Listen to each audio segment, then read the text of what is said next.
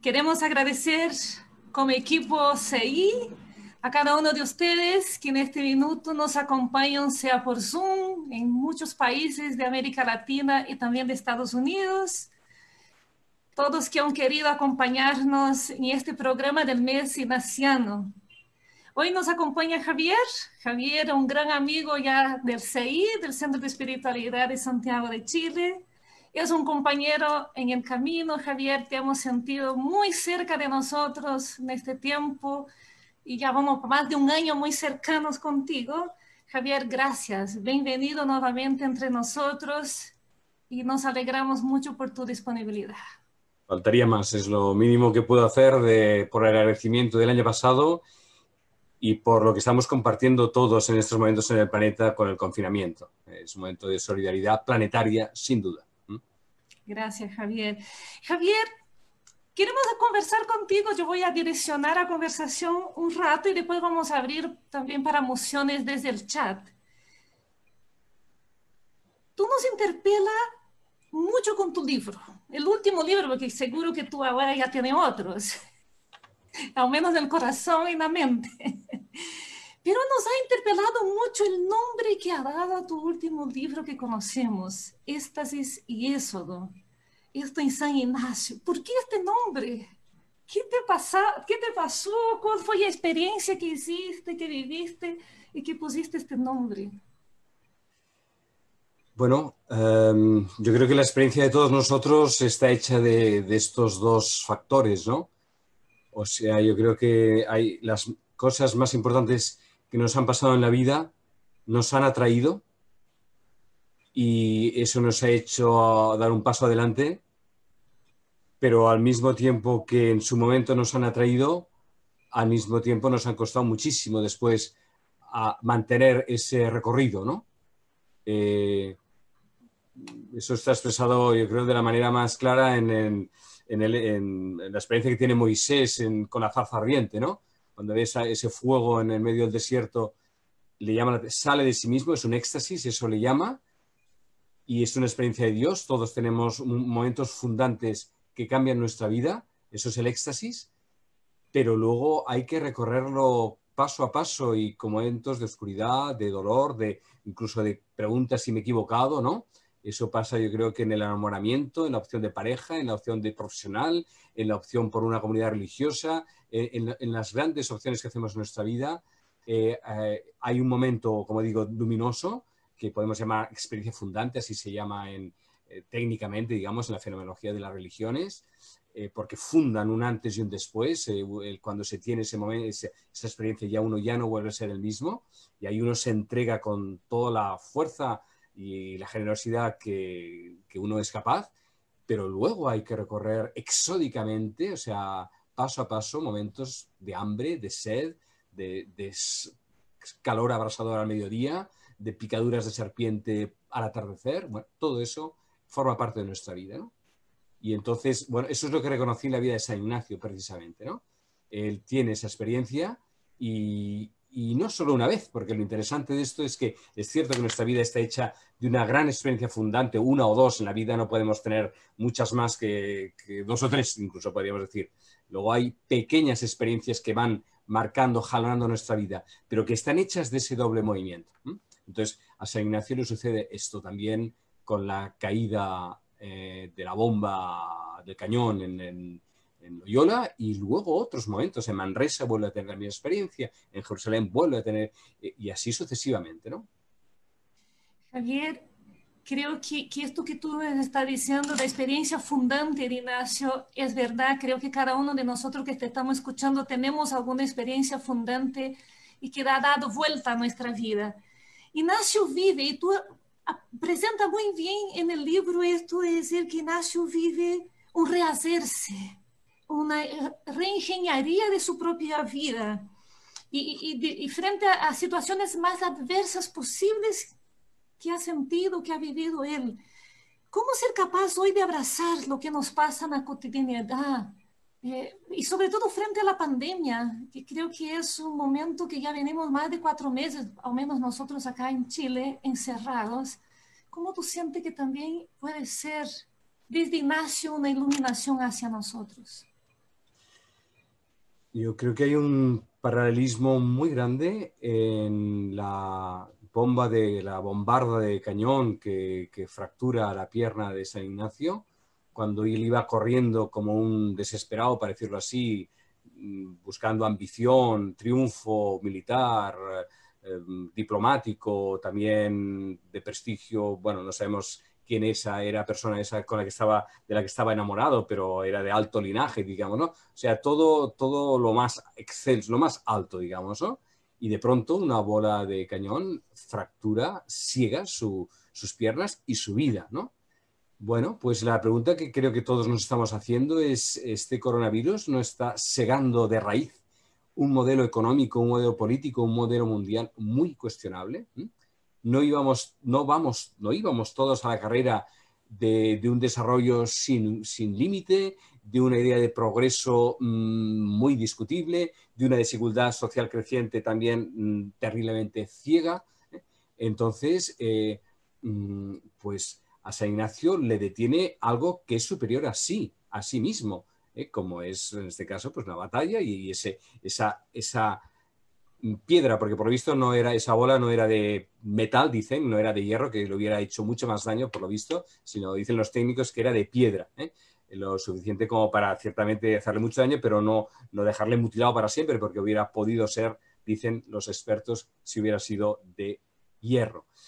Pero entonces se encuentra contra su voluntad, detenido durante nueve meses, eh, aproximadamente, bueno, mm, nueve meses, mm, de hecho, el tiempo de un parto, ¿no? El tiempo de, perdón, de un, engendramiento, de un embarazo, em, gestando la nueva criatura que hay dentro de ella, ¿no? Las cosas importantes en la vida son lentas. ¿eh? Sí que hay momentos, eh, digamos, em, que tienen una, como una, intensidad particular, es verdad, una flor puede florecer en pocas horas. Sin embargo, para que florezca esa flor han pasado mm, meses antes que han permitido el florecimiento de, eso que en aquel momento puede ser instantáneo. Por lo tanto, las conversiones, aunque puedan parecer a veces instantáneas, cuando se, se miran de cerca a cámara lenta, son muy, eh, son muy, digamos, pausadas, digamos, ¿no? Entonces, bueno, yo creo que para que cambie realmente nuestro planeta, no lo vamos a hacer en un mes, en dos meses o en tres meses. O sea, eh, la, cosa es qué hacemos con este, en este confinamiento. ¿Qué hizo San Ignacio cuando se detuvo? Bueno, al principio se reveló, lógicamente. ¿eh?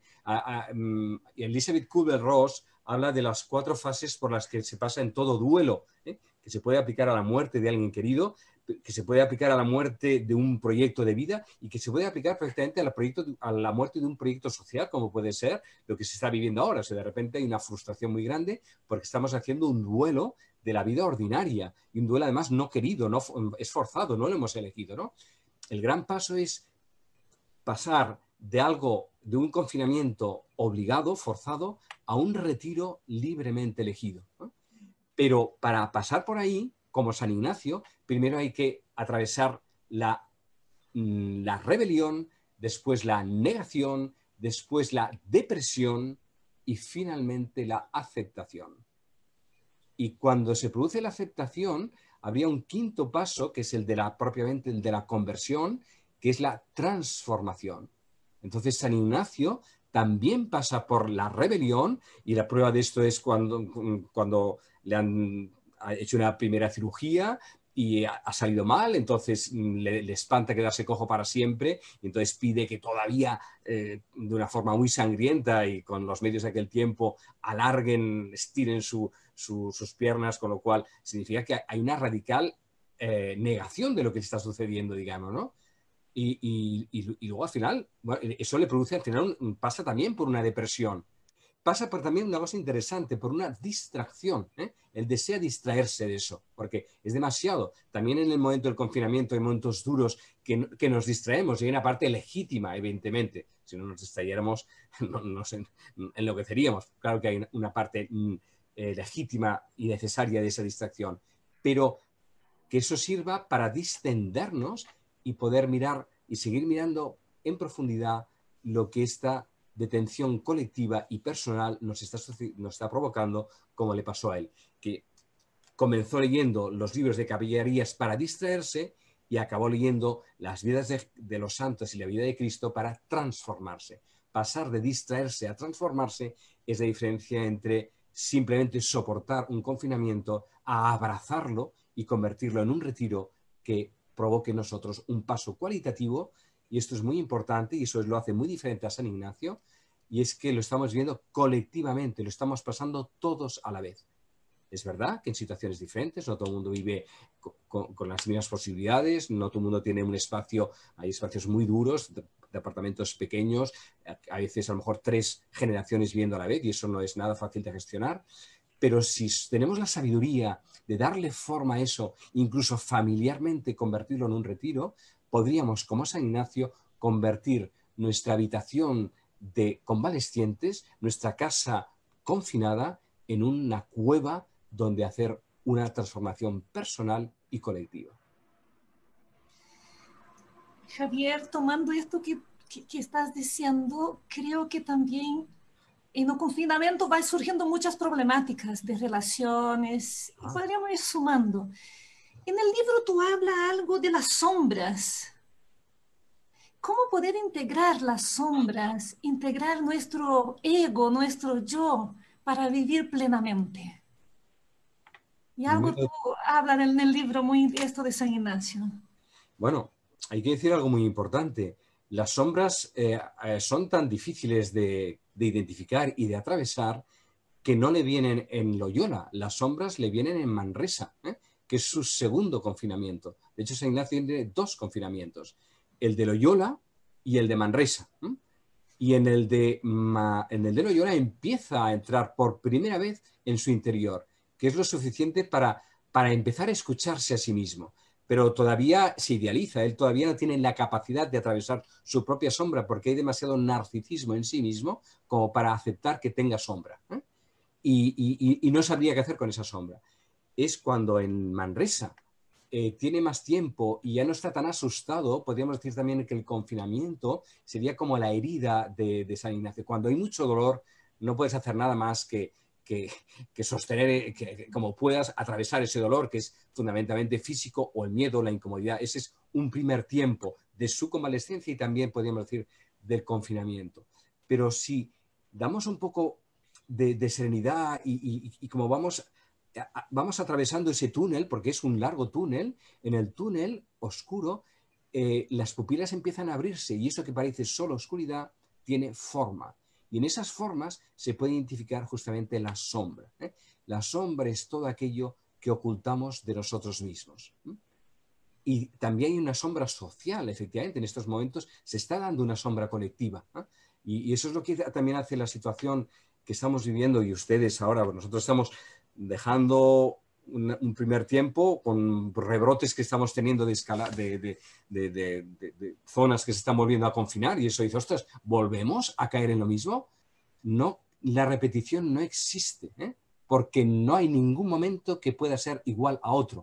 En cada momento recogemos la experiencia anterior y podemos dar un paso más. Por lo tanto, el segundo tiempo de confinamiento en Manresa no tiene, tiene una mayor profundidad que el primer tiempo en Loyola.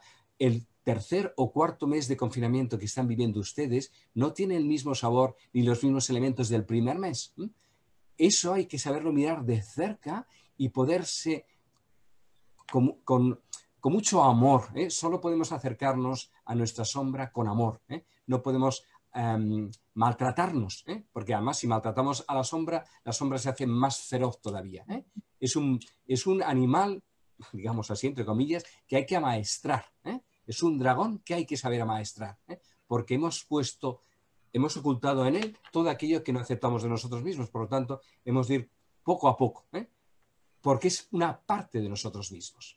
No es algo ajeno, es algo que desconocemos de nosotros mismos y por lo tanto lo hemos de amar. Y amándolo y mirándolo poco a poco, ir identificando, poniendo nombre a aquello que nos produce angustia, dolor, ansiedad, inquietud. ¿eh? Y eh, acercándonos, eso lo sentimos una cosa muy importante también en San Ignacio, ¿eh? lo sentimos en el cuerpo. En algún lugar del cuerpo sentimos el miedo, en algún lugar del cuerpo sentimos la ansiedad, en algún lugar del cuerpo, además, esto también se somatiza y se puede convertir en dolor de cabeza, en dolor de algún miembro. O sea, todo esto son como, como diferentes em, manifestaciones corporales de algo que, que, el psiquismo camufla, pero que el cuerpo es muy sabio y es más, el, cuerpo es muy inocente ¿eh? y, refleja inmediatamente. Entonces, a través del cuerpo podemos llegar a lo que la mente, mucho más compleja, no identifica. Entonces, el, mm, este contacto con acogiendo lo que estamos sintiendo nos va revelando otra capa que está oculta y otra capa y otra capa y eso va haciendo que nuestra casa esté habitada en lugar de ser un lugar eh, con buhardillas inhóspitas donde tenemos partes de nosotros mismos que no sabemos nombrar. La sombra aparece siempre de una forma inquietante, pero porque no tiene otro modo de aparecer. Eh, si podemos abrazarla, podemos calmar el niño que está llorando tras esa sombra y poder poner nombre a eso que estamos viendo. Es lo que hizo San Ignacio. Y San Ignacio no lo pasó muy mal. Sabemos perfectamente que en la segunda, en segundo tiempo en Manresa estuvo a punto de suicidarse. ¿eh? Con lo cual no es ninguna broma. ¿eh? la sombra es, es muy feroz. Si ustedes han visto la película mm, filipina sobre San Ignacio, que es una película, algunos lo hemos visto, no sé si la han pasado en el CEI o en otros sitios, ¿no? En el CIE. Em, bueno, pues ahí expresa muy bien el combate que tiene con, con su otro ego, ¿no? Hasta que al final lo reconoce. Y cuando lo reconoce deja de tener poder sobre él, ¿no? Pero mientras no lo reconocemos tampoco sabemos sobre contra qué estamos luchando, ¿no? Em, San Ignacio atraviesa su sombra cuando se rinde. Y rendirse no es claudicar. ¿eh? Cuando claudicamos, tiramos la toalla y nos escapamos. Y, entonces decíamos, nos nos evadimos. ¿no? La rendición no es una claudicación ni una evasión. La claudicación es una total entrega a aquello que estamos viviendo porque dejamos que nos atraviese ¿eh? lo que nos... Mm, unas cosas pasan, otras cosas nos pasan, otras cosas nos traspasan y, otras cosas nos depasan, digamos. ¿no?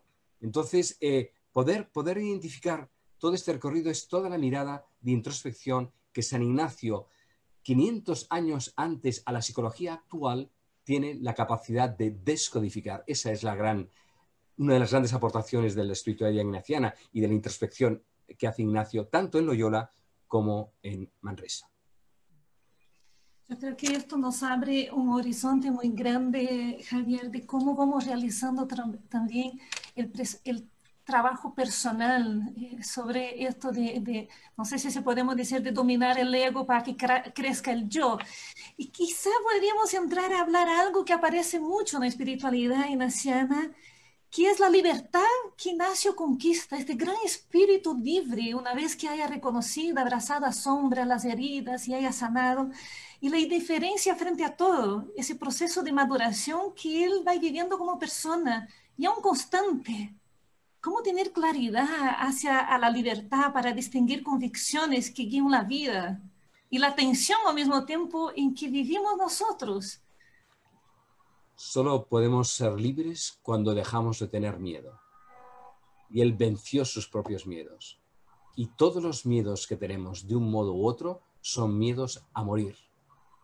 A morir o bien biológicamente, físicamente, o morir socialmente ante una imagen que tenemos a los demás, o perder una, eh, una posición económica, perder económicamente algo. Todos nuestros miedos nos bloquean. Entonces, eh, cuando en al final de los ejercicios San Ignacio propone, tomad, Señor, y recibid toda mi libertad, mi memoria, mi entendimiento y voluntad, todo es vuestro, a vos, Señor, lo torno. Esa es la suprema libertad que es la suprema ofrenda de uno mismo, porque uno deja, estar, deja de estar atrapado en los miedos a perderse, porque solo cuando nos perdemos es cuando nos ganamos. Esto es un largo recorrido que él va haciendo en diferentes momentos, porque eh, en, el libro también sale algo que se desconoce, y es que conocemos más la parte primera de San Ignacio, ¿no?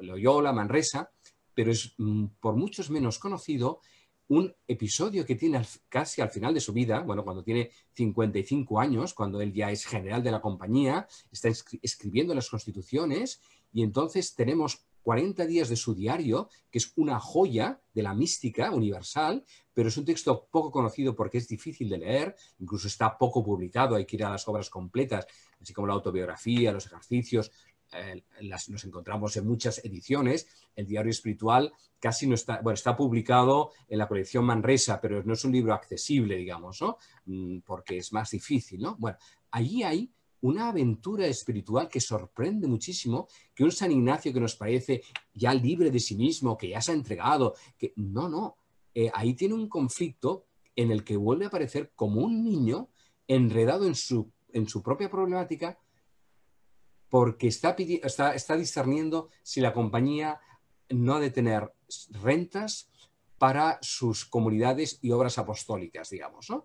Entonces, eh, mm, él siente que mm, la experiencia que él como peregrino ha tenido individualmente, esa confianza en Dios, también tiene que pasar a la institución como cuerpo de la compañía. ¿no? Pero él se asusta porque dice, bueno, eh, que, que, nuestras comunidades y nuestras iglesias no tengan un mínimo de renta y diciendo que vamos, a estar siempre como con la angustia, bueno, dice, bueno, pues si queremos vivir en pobreza, eso no es el seguimiento de Jesús, eso no es la experiencia de la astorta que él tiene a la entrada de Roma, donde Cristo se le aparece cargando en la cruz. El Cristo que se le aparece no es un pantocrátor eh, radiante y triunfante, no es un Cristo cargando con la cruz de la humanidad, con, cargando con la cruz de la pobreza, de los crucificados de hoy. Por lo tanto, dice Dios, sí, yo te admito a mi seguimiento, pero en kenosis, ¿eh? el, Jesús pobre y humilde. Esa es la compañía de Jesús, la mínima compañía de Jesús que él desea vivir. Entonces, todo esto lo tiene que plasmar en las constituciones.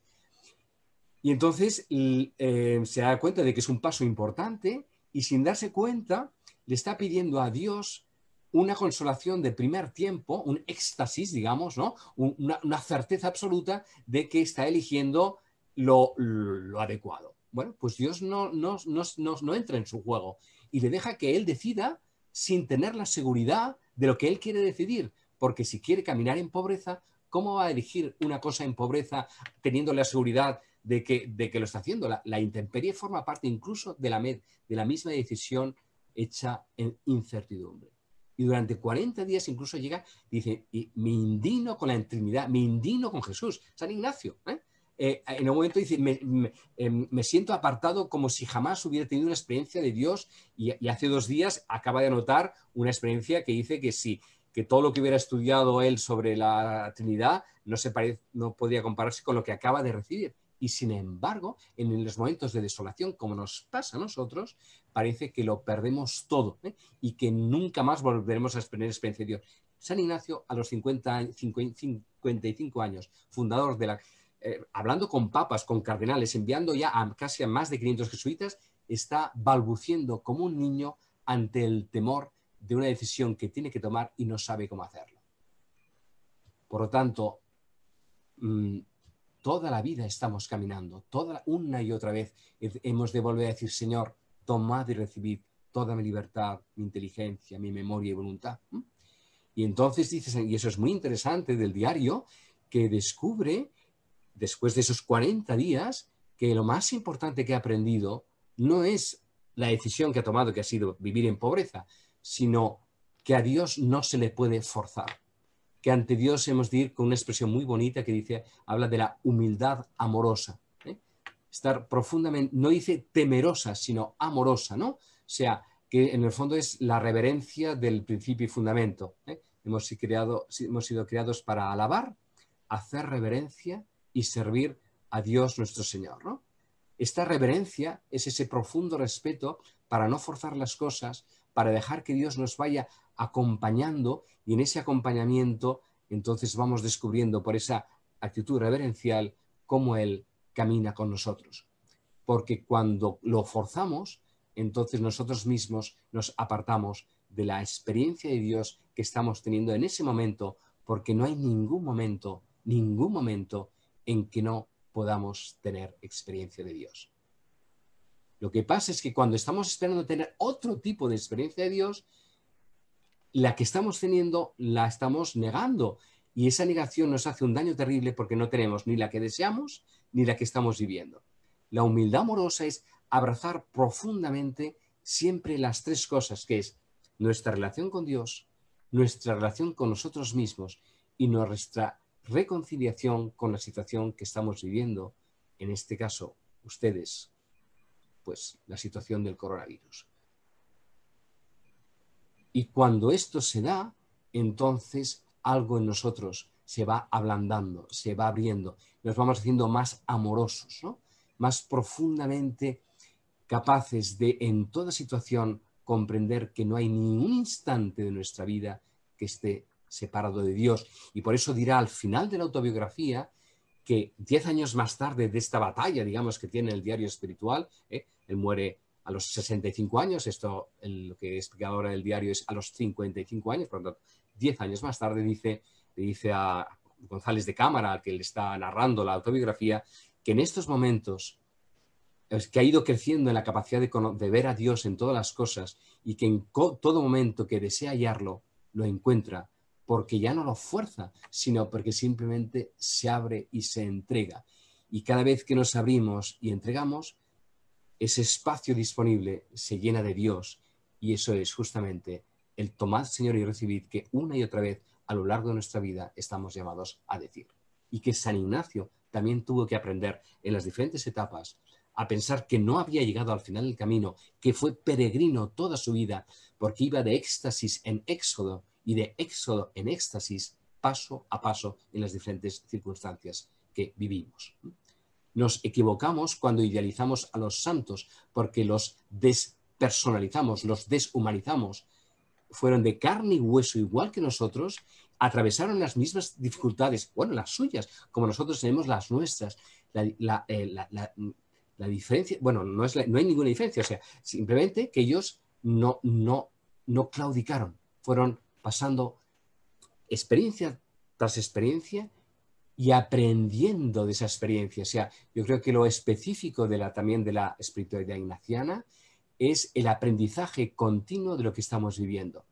Y entonces Dios se va agrandando y nuestra capacidad de abrazar la realidad también se va agrandando. Yo creo que abre eh, muchas interrogantes, Javier, pero esta experiencia de Dios, eh, eh, esto que tú hablas de que Ignacio es capaz de abrirse, esta libertad interior que tiene de encontrar a Dios en todo. Hay muchos que se preguntan, pero ¿dónde está Dios en este minuto? ¿Por qué no lo puedo sentir? ¿Tú podrías dar un tips en esto? En eso que creemos que no estamos sintiendo, estamos Dios, sintiendo a Dios en, bajo ese modo. O sea, no hay ni un instante de lo que vivimos que esté separado de Él. Pero mientras nos resistimos, o sea, el querer que sea otra cosa, en la no aceptación de lo que vivimos es lo que nos separa, no lo que vivimos, sino cómo lo vivimos. Hay una, continuamente hay una, una, una posibilidad de, de estar, perdón, voy a hacer un momento por favor. Eh, no, no, es que, estoy buscando, perdón, eh, esto es para hacer un símbolo. Hay dos, grandes posiciones ante la vida. Esta es una posición, el vaso así, es decir, el ser humano es un cuenco, una concavidad. ¿eh?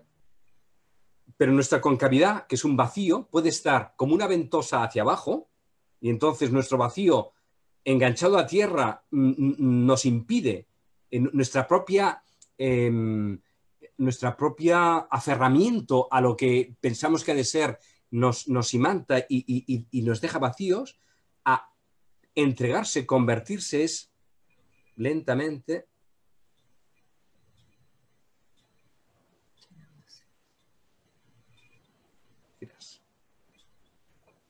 Y ahí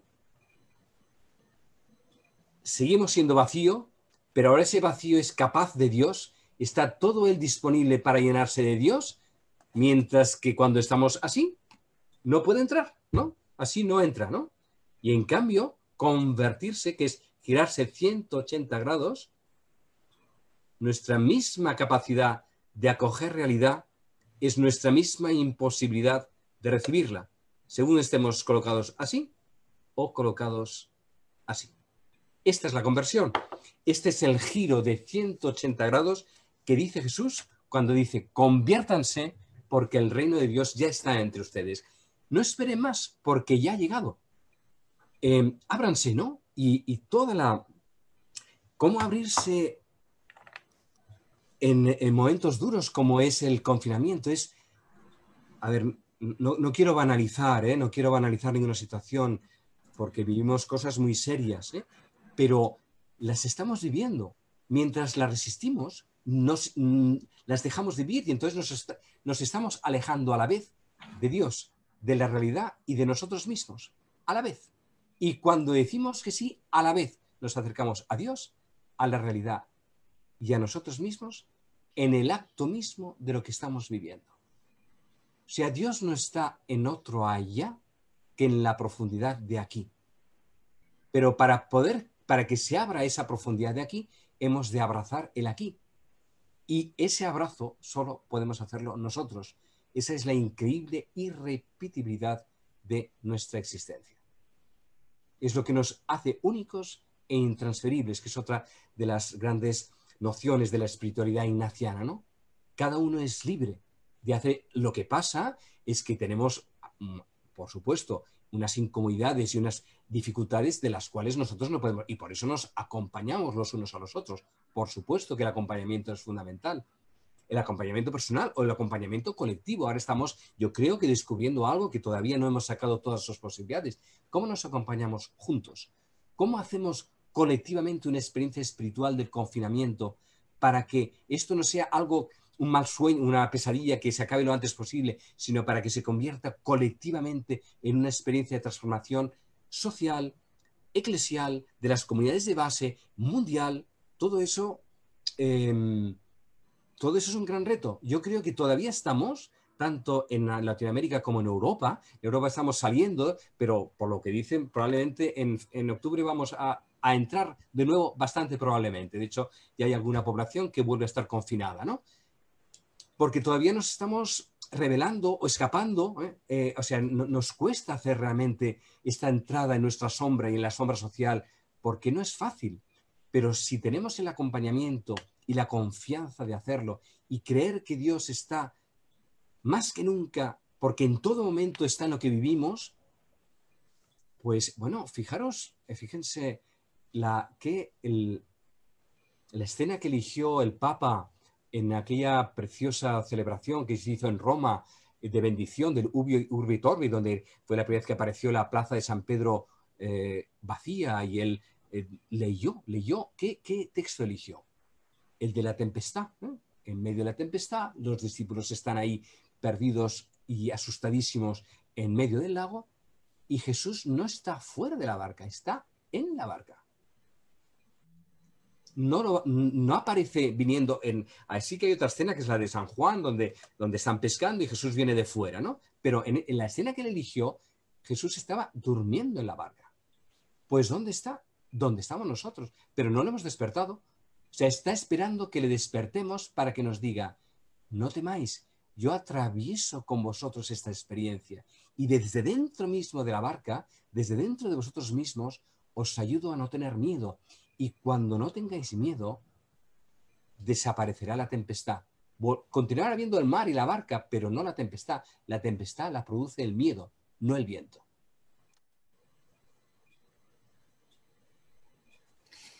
Javier nos está dejando para un retiro ya.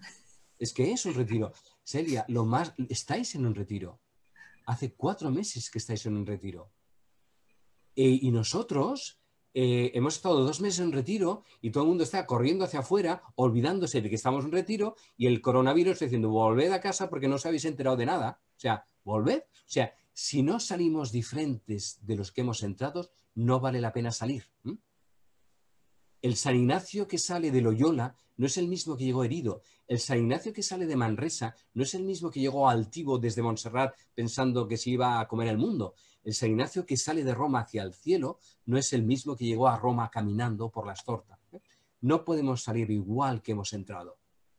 Entonces, mm, ese retiro colectivo que estamos viviendo, es como has muy, muy bien dicho, Celia, es un retiro, claro que sí. Lo que pasa es que es verdad que ese retiro, si no lo acompañamos, nos quedamos a medio camino o es difícil sostener todo el día, ¿no? No digo que estemos todo el día en retiro, porque hay que comer, hay que estar con la familia, hay que hablar eh, por internet y saludarnos los unos a los otros, pero que eso no nos distraiga de algo muy grande que estamos viviendo, que es una oportunidad colectiva como jamás había sucedido para que salgamos diferente de cómo hemos entrado. Este es el gran reto. Y la espiritualidad ignaciana tiene los elementos por todo este discernimiento, porque no, nos ayuda no a huir, sino a entrar, a atravesar lo que estamos viendo y darle significado, porque hemos de, todo tiene un significado segundo. Y esa, esa, ese lenguaje de lo que vivimos a través de lo que San Ignacio habla de consolación y desolación son como los blancos y los negros de una página escrita en tinta que nos está transmitiendo un mensaje que hemos de poder juntos descifrar. Yo creo que ahí, Javier, quizá podemos ahondar un poco en lo que tú hablas en el libro, este cómo integrar el divino humano, humano divino. Ignacio, en todo su proceso va llegando a esto, paso a paso, y yo creo con altos y bajos, que es nuestra realidad también. En este tiempo de pandemia, muchos de nosotros acá somos acompañantes de ejercicio que te están acompañando o acompañantes de personas. Y hemos comentado entre nosotros cómo vamos sintiendo diferencia. Hay un minuto que estamos muy consolados, con mucha ganas, hay un minuto que ya nos vamos cansando y después de nuevo regresamos. Y creo que Ignacio vivió mucho esta, y pudo hacer esta integración de lo divino humano y que también el libro hace harta referencia a esto. Y sobre todo, quizá tú podrías darnos una palabra a nosotros como laicos. Yo diría que 80% somos laicos que te estamos escuchando.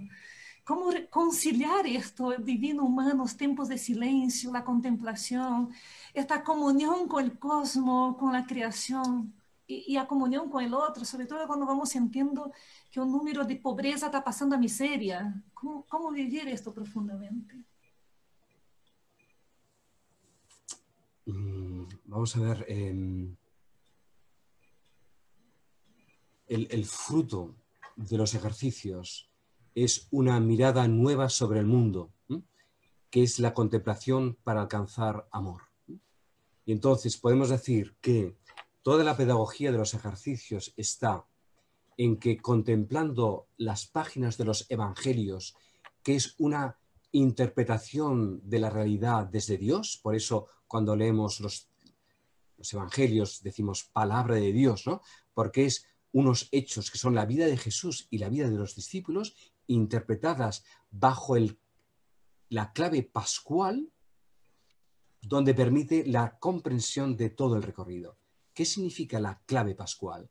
Significa que nuestra vida está continuamente hecha de muerte y renacimiento, eh, muerte y resurrección y que allí donde el ser humano quedaría eh, detenido, horrorizado, aterrorizado, es justamente el lugar que permite nuestra transformación. El pasaje de la tercera a la cuarta semana es muy importante porque lo que se pretende eh, contemplar en la tercera semana es considerar cómo la divinidad se esconde ante Jesús muerto, eh, crucificado, bueno, primero no muerto, sufriendo, ¿eh? o sea, ante la impotencia de cómo es posible que Jesús, que ha hecho milagros, que ha sanado a, todo tipo de enfermedad, que ha multiplicado panes, ante su propia muerte está impotente, ¿no? ¿Dónde está Dios? Es la gran pregunta, ¿no? ¿Dónde está Dios en los momentos de crucifixión? ¿Dónde está Dios en los momentos de estas muertes o esta aparente, digamos, bueno, aparente y, evidente eh, situación social en la que estamos viviendo. La divinidad se esconde. ¿eh? ¿Por qué no somos salvados de eso? Porque lo hemos de atravesar, porque atravesar eso nos dará un conocimiento que no tenemos si no somos capaces de confiar que a través de esa experiencia somos llegados, llevados a un lugar nuevo. Y ese lugar nuevo es el Cristo resucitado con sus llagas, porque Jesús resucitado, para decirles que es Él, les enseña esas llagas. Esas llagas que por el lado de acá, antes de la resurrección, son insoportables, insostenibles porque nos produce demasiada angustia y demasiado dolor, son las que atravesándolas se convierten en un nuevo nodo de conocimiento personal y colectivo de lo que estamos llamados a ser. Y todo eso que se ha contemplado en Jesús, hasta la ascensión, Jesús, ¿eh? los evangelios terminan con la ascensión y dicen, bien, todo lo que han aprendido junto a mí, ahora vívanlo desde mí y miren la realidad como yo he aprendido a mirarla. Porque al final de los ejercicios ya no miramos a Jesús, miramos al mundo, que es la contemplación para alcanzar amor, pero miramos al mundo desde Jesús, desde el interior de Jesús. Porque si, miramos a Jesús, volvemos a separarlo y a, a esperar que Él nos resuelva lo que Él ya ha resuelto en su vida y espera que sea resuelto en nosotros. Creer de verdad que nosotros somos el lugar de Dios como Jesús fue el lugar de Dios mientras Jesús vivía y que ahora nosotros somos el lugar de Jesús porque nosotros somos alter Christus viviendo hoy en nuestro mundo para transparentar la, la, mirada de la realidad como Jesús hizo. Y esa es la mirada que estamos teniendo. La contemplación para alcanzar amor es la mirada de Dios en el mundo, que está hecha de ritmo pascual, de muerte y resurrección en todo momento. Si solo miramos la muerte, nos coge una angustia terrible pero es que toda muerte tiene vocación de resurrección. Eso es, esa es la mirada eh, profundamente cristiana. No hay muerte que no contenga eh, un nacimiento bajo otra forma, porque lo que nace no es lo mismo que, que está muriendo. Para eso hay que desprenderse, porque si solo estamos pendientes de los que vamos a perder, no vamos a soportar que eso muera. solo dejando que eso pase por la oscuridad, que es la pérdida de eso que conocemos, en el acto de entregarnos se produce la caída de nuestra simente que se convierte en germinación para ese, el ritmo pascual es el ritmo de la vida sabia, de la vida cristiana, aplicable sobre todo, o en todos los momentos, pero más en esta situación donde solo experimentamos la muerte, pero es que la muerte, lo que llamamos muerte, es la pérdida de una imagen que conocemos para otro a otra cosa que todavía no ha nacido y ese espacio entre lo que perdemos y lo que todavía no ha nacido se llena de una única cosa, que es confianza. Confianza absoluta de que todo lo que vivimos está sostenido en las manos de Dios, que es la confianza que tiene Jesús que pasa del grito de la muerte a decir, Padre, en tus manos encomiendo en el Espíritu. Entonces alienta, da esa exhalación de la muerte de Jesús, es la que se convierte en la resurrección, en la exhalación del Espíritu. El mismo Espíritu que Jesús exhala en el momento de morir es el mismo Espíritu que reciben los apóstoles en forma de resurrección tras la Pascua. Creer de verdad que ese es el ritmo por el que atravesamos y en estos momentos, por lo tanto, es eh, dejar con mucha, con mucha atención, no, dejarse llevar por estos, las emociones son muy, muy volátiles. ¿eh? las emociones son tan intensas como efímeras. No podemos basar nuestra vida espiritual en la emoción. La emoción es muy, muy cambiable, como, como es la, la condición atmosférica. Pasan días, un día, unas horas de niebla y nos parece que vamos a estar siempre en niebla. Y la montaña está allí, ¿no? Y de pronto la, la, nube se retira y aparece el sol y nada, nada se ha movido. Pero si damos, si nos dejamos arrastrar por la emoción, entonces fracasamos totalmente, ¿no? La, espiritualidad no es, no es emotividad. Esa es la gran diferencia, ¿no? La, la, espiritualidad nos sitúa en un lugar más alto y más profundo que nuestras alternancias emotivas. Y eso lo podemos sostener porque esa mirada pascual no absolutiza la oscuridad de eso que nos asusta, que es lo que llamamos muerte, la pérdida de lo que conocemos. Entonces, perdona tu pregunta, Celia, eh, yo creo que es fundamental, pero eso ya lo hacen, seguro que lo hacen ustedes, ¿no?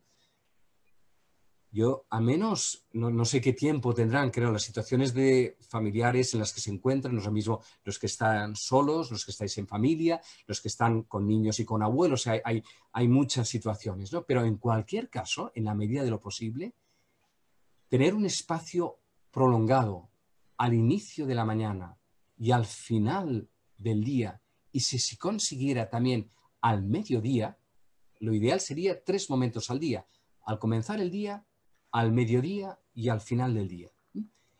Eh, quizás dando más tiempo a uno de los tres momentos, ¿eh? porque depende de la situación familiar, depende de lo, que hay que cocinar, depende del, horario de con quienes convivamos. Y entonces lo que quiero decir es, al comienzo del día es disponerse, ese cuenco es, es, el movimiento que hemos hecho del vaso, ¿no? Es abrirse a, a acoger lo que a lo largo del día va a suceder al mediodía es detenerse para escuchar lo que ha sucedido y lo que puede disponer de mí para que la tarde no sea la repetición de la mañana, sino que eh, disponga en nosotros una mayor atención y ternura. Y al final del día, hacer ofrenda de lo vivido, sedimentar lo comprendido, qué palabras han sido verdaderas, qué palabras han sido innecesarias, tanto las palabras que he recibido como a las palabras que he proferido. ¿Qué información me ayuda? ¿Qué información me, intoxica? ¿Qué distracción me serena? ¿Qué distracción me excita o me, me agita? ¿no? Todo eso, esa mirada continua de lo que estamos viviendo, es como ir también amasando la jornada para prepararla y ponerlo en el horno del Señor y eso lo convierta en pan y vino, lo convierta en Eucaristía. Nuestra vida es nuestra Eucaristía. Dios igual que Dios nosotros nos alimentamos de Él, Él se alimenta de nosotros. Y la Eucaristía es un movimiento de las dos partes. En el tomar, Señor, recibir, estamos dando nuestro cuerpo y nuestra sangre como Él lo está dando en la Eucaristía con nosotros. Y Él se alimenta de nuestra vida tal como nosotros nos alimentamos de la suya. Esa es nuestra Eucaristía al final de la jornada. Toma, Señor, recibe el pan de hoy para ti y para el mundo para el mundo en el que vivimos, para esa sabiduría necesaria y esa generosidad que hará falta cuando salgamos del confinamiento, para que nuestra interpretación que hacemos de los acontecimientos no se deje llevar por el miedo y por la angustia, sino por esa confianza sabia que nos permita reinventar nuestras relaciones, nos permita reinventar la sociedad de un modo verdadero y realmente alternativo.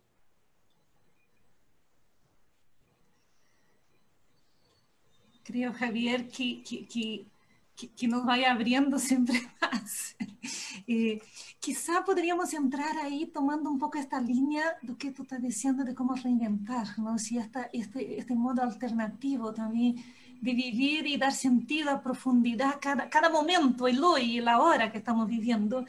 Desde la mística también, eh, hay, hay, este tema entre Loyola y el Cardoner. En Loyola, en Loyola el Yací y el Cardoner, él todavía no. ¿Nos puede comentar un poco esto? entre las tortas, entre las tortas y el Cardoner. ¿eh? Entre las tortas y el Cardoner. Vale, sí, no, no, es, es, una buena pregunta eso, porque yo creo que marcan los dos, los dos polos de toda espiritualidad y de la espiritualidad ignaciana, ¿no? Vamos a ver, em, en el Cardoner a San Ignacio se le da la comprensión de que la realidad y Dios son inseparables, que, que todo es la, experiencia de lo que dice San Pablo en, el, Areópago. En Dios nos movemos, somos y existimos. No hay nada que esté, la, realidad está impregnada de Dios. La realidad es, es, esa zarza ardiente que vio Moisés en el Sinaí, donde Dios está en la misma, en las mismas horas que vivimos. Y esa es la clave de la espiritualidad ignaciana, de la mística ignaciana, sin duda. Yo creo que ahí San Ignacio intuyó, sin que supiera cómo todavía, que su llamada no era fundar una nueva orden, entrar en una orden religiosa contemplativa, porque la contemplación no podía apartarse de, la acción en el mundo, en un mundo en cambio, como él vivió. Eh, acababa de descubrirse América hacía poco, la redondez de la Tierra todavía era discutida, eh, todavía se no se sabía, o sea, los cambios que se produjeron en tiempos de San Ignacio han sido comparables al cambio que estamos viendo ahora de un final de era y de un comienzo de otra. ¿no? Entonces, ante esta situación, a San Ignacio se le da la certeza de que Dios está en el otro lado de todas las cosas aquí mismo. Que Dios sea trascendente no significa sea, que sea lejano, sino que es inalcanzable en su misma cercanía. Y esa cercanía de Dios está aquí y ahora. Esa es la clave la espiritualidad ignaciana. Bueno, por tanto, todas las cosas son experiencia de Dios a través del discernimiento y todo eso que, vamos sabiendo. Ya, sí, ¿eh? Dios ya está aquí plenamente. Ahora bien, tenemos tantas situaciones personales y en estos momentos colectivas de que todavía hay tanto sufrimiento en la tierra, todavía hay tantos crucificados, todavía hay, hay, hay, tanta mm, pérdida, hay tanto dolor y tanta ausencia aparente de Dios, y eso es las tortas. ¿eh? El Jesús que se le manifiesta a, a, San Ignacio no es, como decía, un pantocrátor, sino un Jesús cargando con la cruz de la historia. Entonces, lo que podríamos decir es que San Ignacio llega a Roma porque ha dejado de hacer su propio peregrinaje para incorporarse al peregrinaje de Cristo. Quien peregrina es la humanidad entera. Somos todos los que vamos a ese, a esa, a ese lugar, a esa tierra prometida, que es en el lugar donde descubriremos que Dios está en todo, que todos somos todos. Llegar a vivir en verdad que todos somos todo, esa es la revelación del juicio final, ¿no? Cuando se nos dirá, y aquello que hicisteis al más pequeño, me lo hicisteis a mí y al mismo tiempo os lo hicisteis a vosotros. Será la revelación. Dios está en todos porque todos somos Él, porque todos somos los otros, porque Dios es la totalidad de lo que existe. Eso aún no lo podemos comprender y aquellos que lo empiezan a comprender son los que son libres para amar porque la mirada la tienen puesta fuera de sí, porque ya se han, ya se han olvidado de sí mismos y eso les hace ser generosos y desprendidos, que eso es lo que esperamos, eh, todos ir creciendo. Entonces, pues e, esa es la, entre el ya sí, que sería el éxtasis, y el todavía no, que es el éxodo, transcurre nuestra vida personal y nuestra vida colectiva. Javier, y hablando de esto del éxodo, ¿Cómo podemos, ah, ah, nosotros que somos acompañantes de personas y acompañantes de ejercicio, cómo podemos ayudar otros a hacer este camino de éxodos?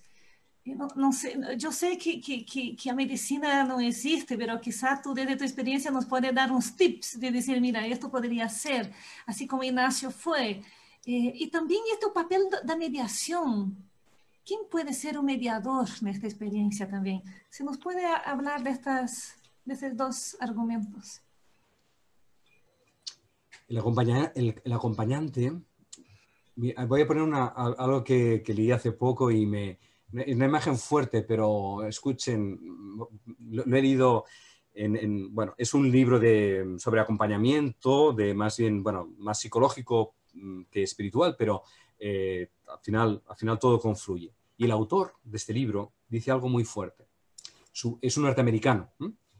Eh, su, mm, su, padre mm, tomó a un, a un, autoestopista por la carretera, ¿eh? por una de estas calles, típicas eh, carreteras norteamericanas, y detuvo a un que hacía autoestopista, y el autoestopista le, le atracó, le robó y le metió dentro del capó del coche, el capó, el maletero.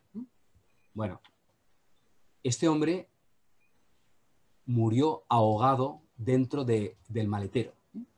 Imaginen lo fuerte que fue cuando encontraron el coche al cabo de unos días. Y el hijo, que es el que escribe esto, con un hermano suyo, quisieron vivir la experiencia que había tenido su padre quisieron, ¿qué ha, vivido nuestro padre? ¿no? Dice, no pudimos estar en su momento, pero, pero ahora podemos de alguna manera eh, revivir y de alguna manera estar en comunión con él. Y él se metió dentro del maletero del coche, cerró, vio que estaba lleno de golpes, como había dado su padre, y, mirando más, eh, vio que eh, en el faro de, de, atrás, el padre había golpeado el faro, lo había un poco roto, pero quizás con la angustia, con el, en fin, no, no, pudo llegar a, airear, a, recibir el oxígeno, murió ahí. Pero él eh, sacó la mano por, por, el, por el faro y su hermano, que estaba fuera del coche, le dijo, estira más, estira más el brazo, estira un poco más, porque tú mismo puedes llegar a abrir el botón del maletero. Y él estirando más llegó a abrir y se levantó la tapa. ¿Qué es acompañar?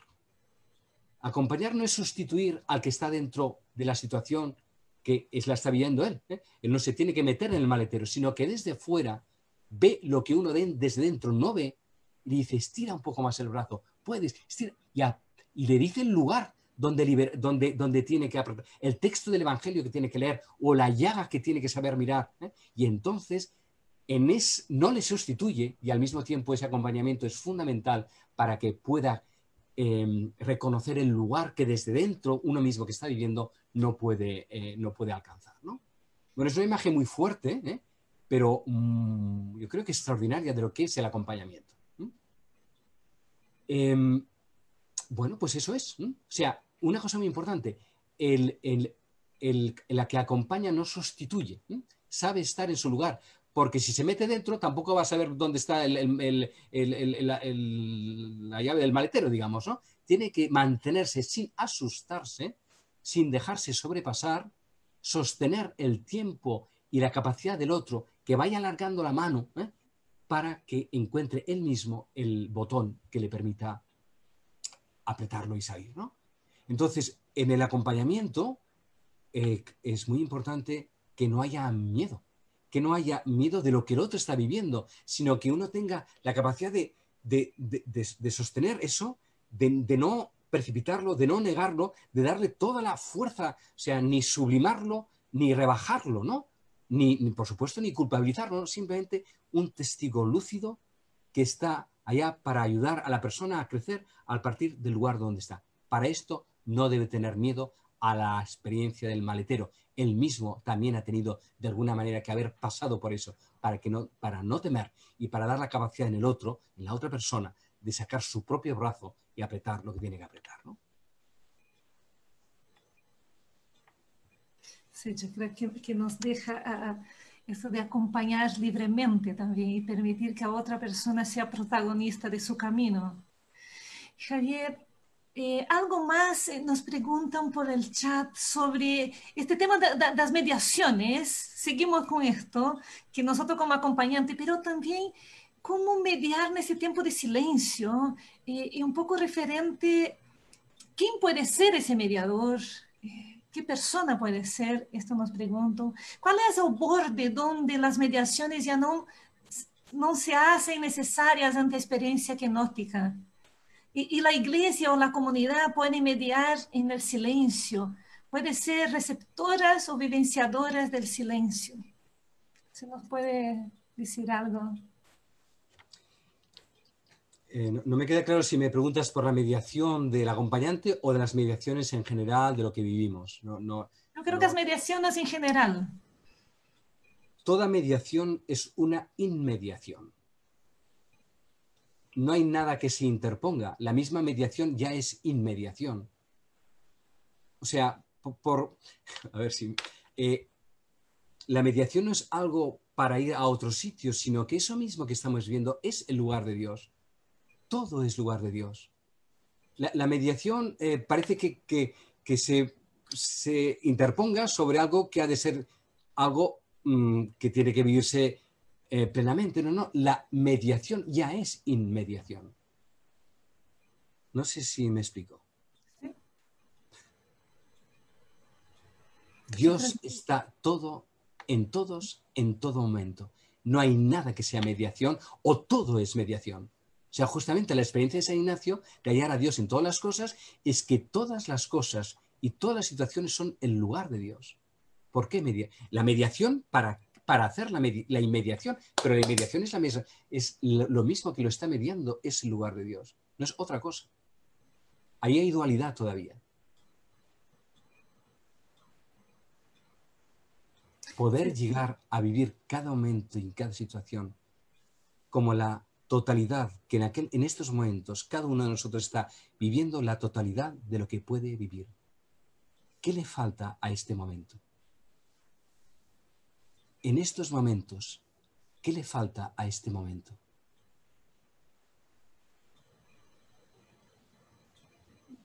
no nos falta nada. La totalidad del universo en estos momentos está haciéndose presente en cada uno de nosotros y de nosotras.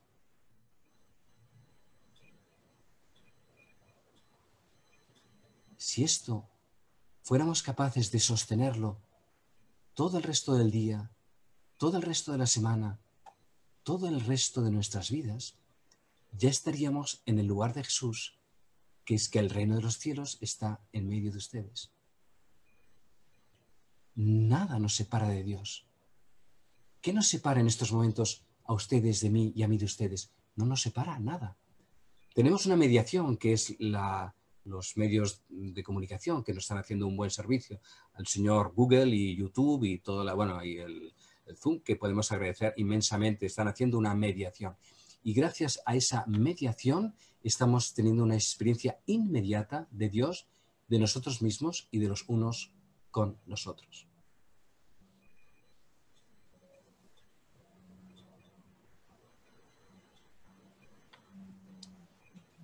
Esa es, sostenerse en eso es la experiencia mística. Y la experiencia mística no es más que la experiencia profundamente real de la realidad. No es otra cosa que abrazar la totalidad de lo que en estos momentos Dios, cada uno de nosotros y este momento en que estamos ahora compartiendo, se hacen uno. En todo momento todo se hace uno. Aquí y ahora.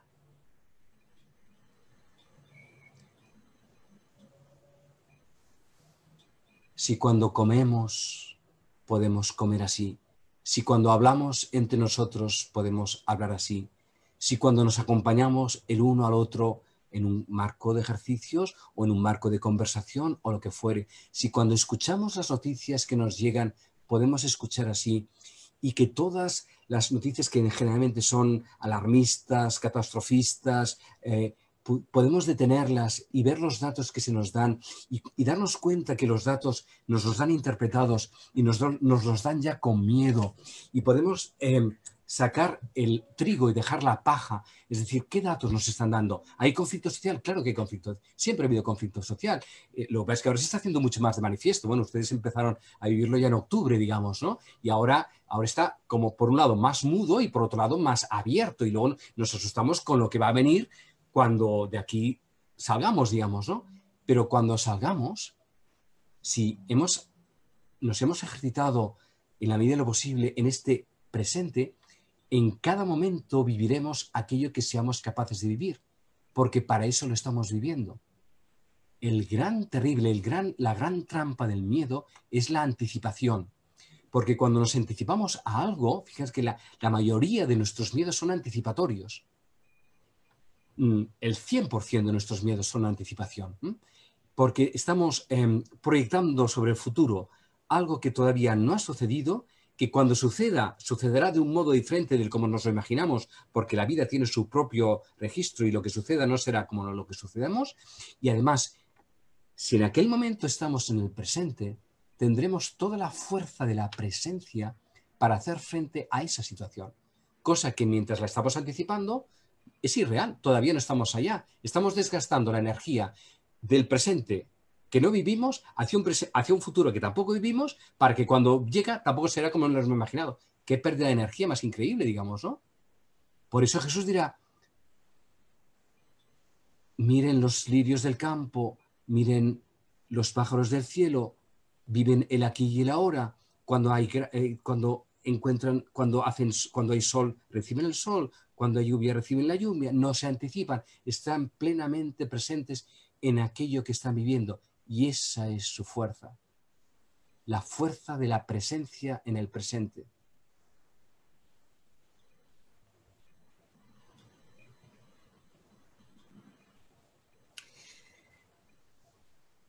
Javier, eh, yo creo que, que vamos haciendo camino contigo y nos encantaría seguir y hacer más camino y creo que lo vamos a ir haciendo.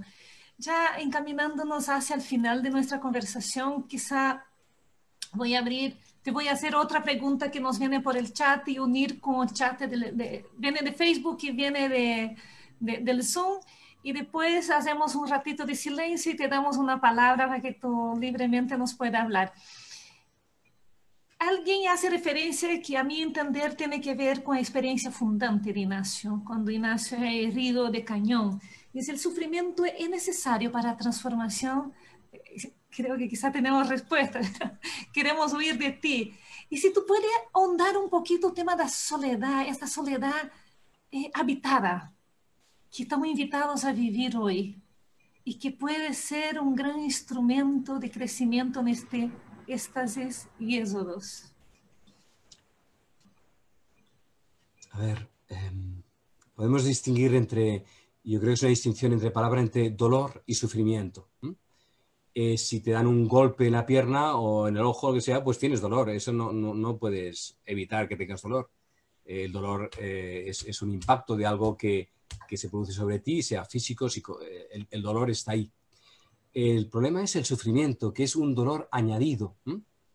Es la interpretación que hacemos del dolor. Y eso es lo que produce el sufrimiento, que es lo más difícil. Lo que nos hace sufrir no es lo que nos duele, es ese plus que añadimos al dolor que tenemos que es la interpretación que estamos haciendo del dolor. Ese es el sufrimiento.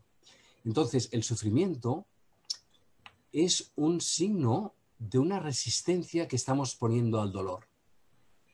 O sea, lo, más bonito del camino espiritual es que todo es un signo a interpretar. También el, sufrimiento es un aviso, una, un malestar que nos está diciendo, hey, observa esto, que esto no se puede, nos está diciendo algo de una forma molesta, para que atendamos algo que, está eh, esperando ser atendido.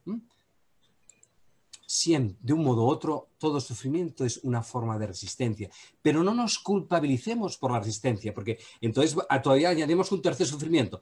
Tenemos el dolor, tenemos el sufrimiento de ese dolor y todavía tenemos la culpabilidad de que tenemos... No, no, no, no con mucho cariño, con muchísimo amor por nosotros, pues sí, allí hay una resistencia que me hace que no sea capaz de abrazar ese dolor.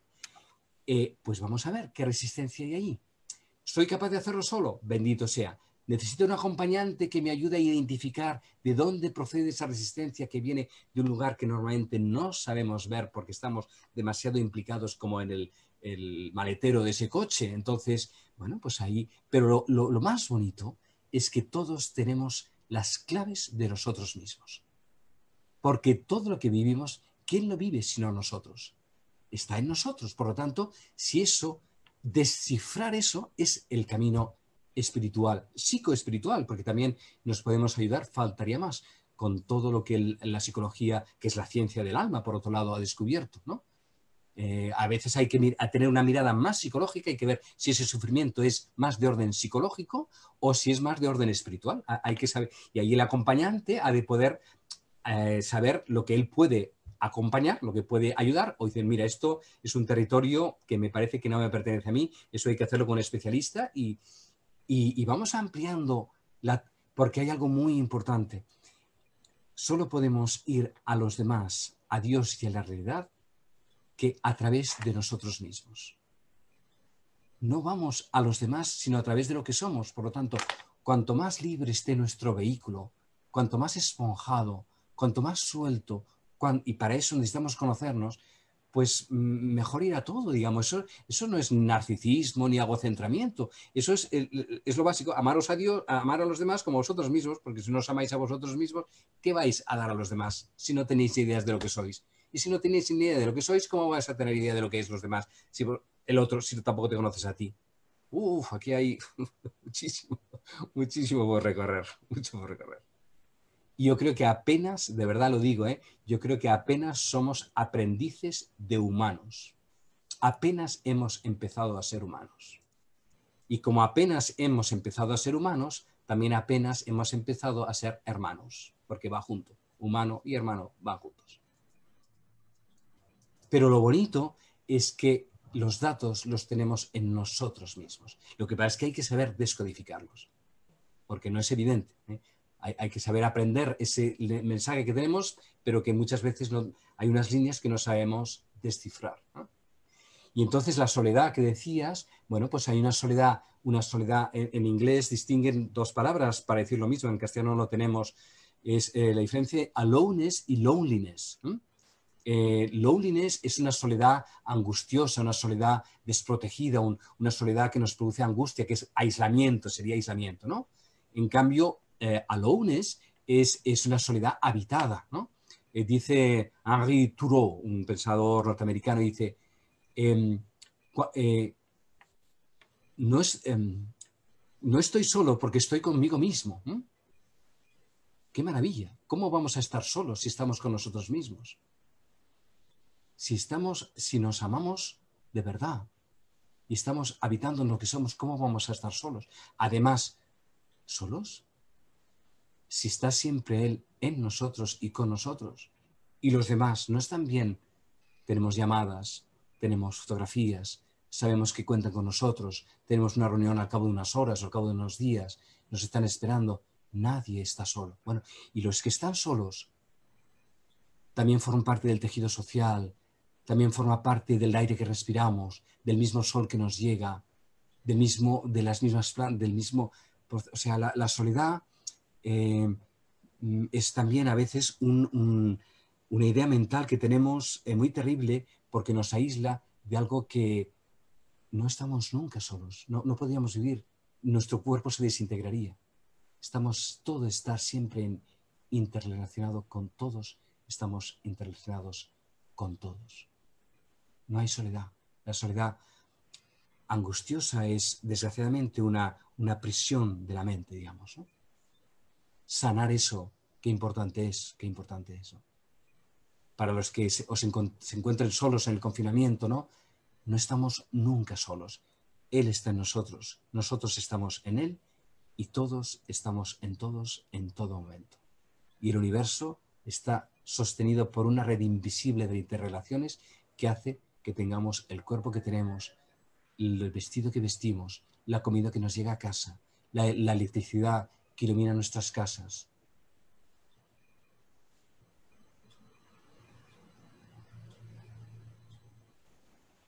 Gracias, Javier. Eh, me gustaría invitarlos a todos ahora, Javier, a un minutito de silencio, que cada uno puede dejar rumiar un poquito al corazón y la mente, algo de que dijiste, con que se queda cada uno y que después de esto tú nos puedas decir una palabra de cierre.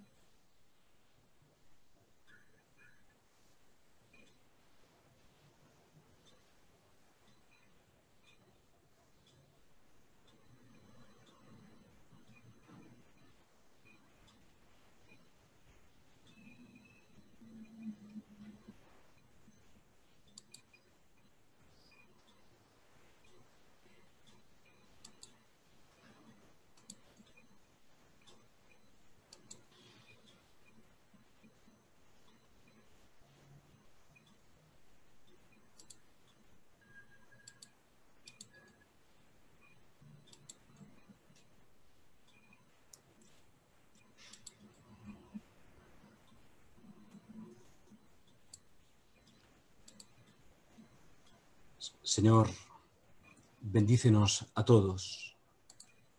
Nos estás bendiciendo en todo momento, pero más cuando atravesamos el lago en la noche, en la tempestad. Tú no estás durmiendo en la barca.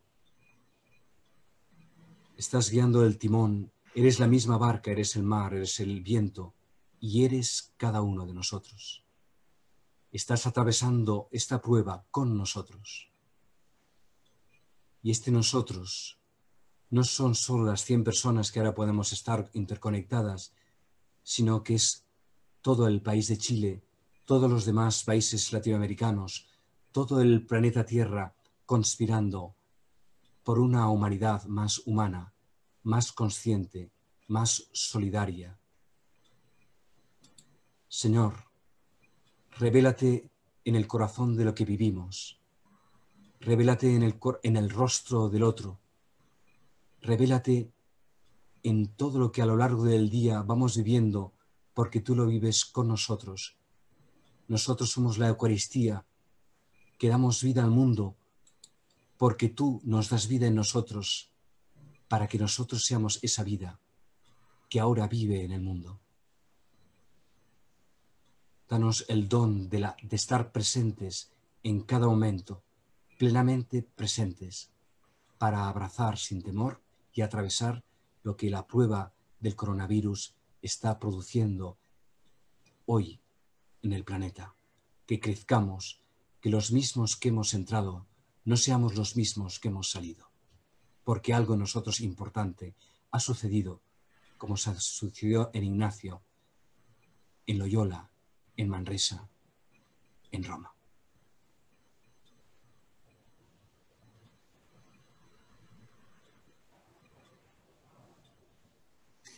Gracias, Javier. Creo que tu compartir ha sido un gran regalo para nosotros y que nos anima a seguir caminando con el peregrino Ignacio de Loyola y peregrinando también como humanidad, sintiendo esta cercanía. Celia, a mí también me ayuda muchísimo el que ustedes estén en, haciendo esta travesía y queriendo hacerla en verdad y con plena conciencia y con plena entrega y, y, y generosidad y confianza y con la certeza de que lo que vendrá de esto mm, va a ser un, eh, un beneficio para la humanidad, sin duda, sin duda. Y la, espiritualidad ignaciana tiene mucho que, ofrecer al mundo porque, porque vive de cada momento, ¿no? no vive de ideas, sino vive de la experiencia y de interpretar la experiencia. Gracias, Javier. Javier, me preguntan cuál es el nombre del libro que citaste. Sí. Em, bueno, el, libro va de otra cosa. Em, el, libro eh, dice, y, también puede ir bien ahora que están así, cómo hacer las paces con el otro sexo, es decir, con la pareja. va de, relación hombre-mujer. ¿eh? Eh, y el autor, es, el autor es John Gray. Tiene un libro mm, simpático que yo regalo siempre a, a las parejas que caso, que no son muchas, pero a las que es los hombres son de Marte y las mujeres son de Venus. No sé si lo conocen.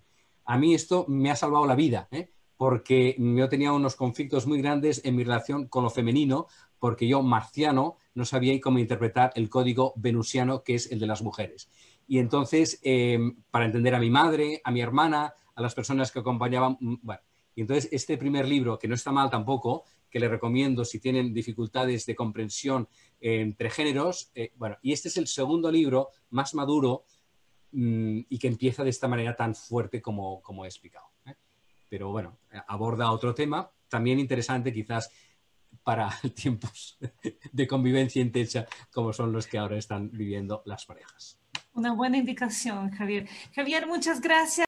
Un beso a todos, muchas bendiciones y gracias por acompañarnos.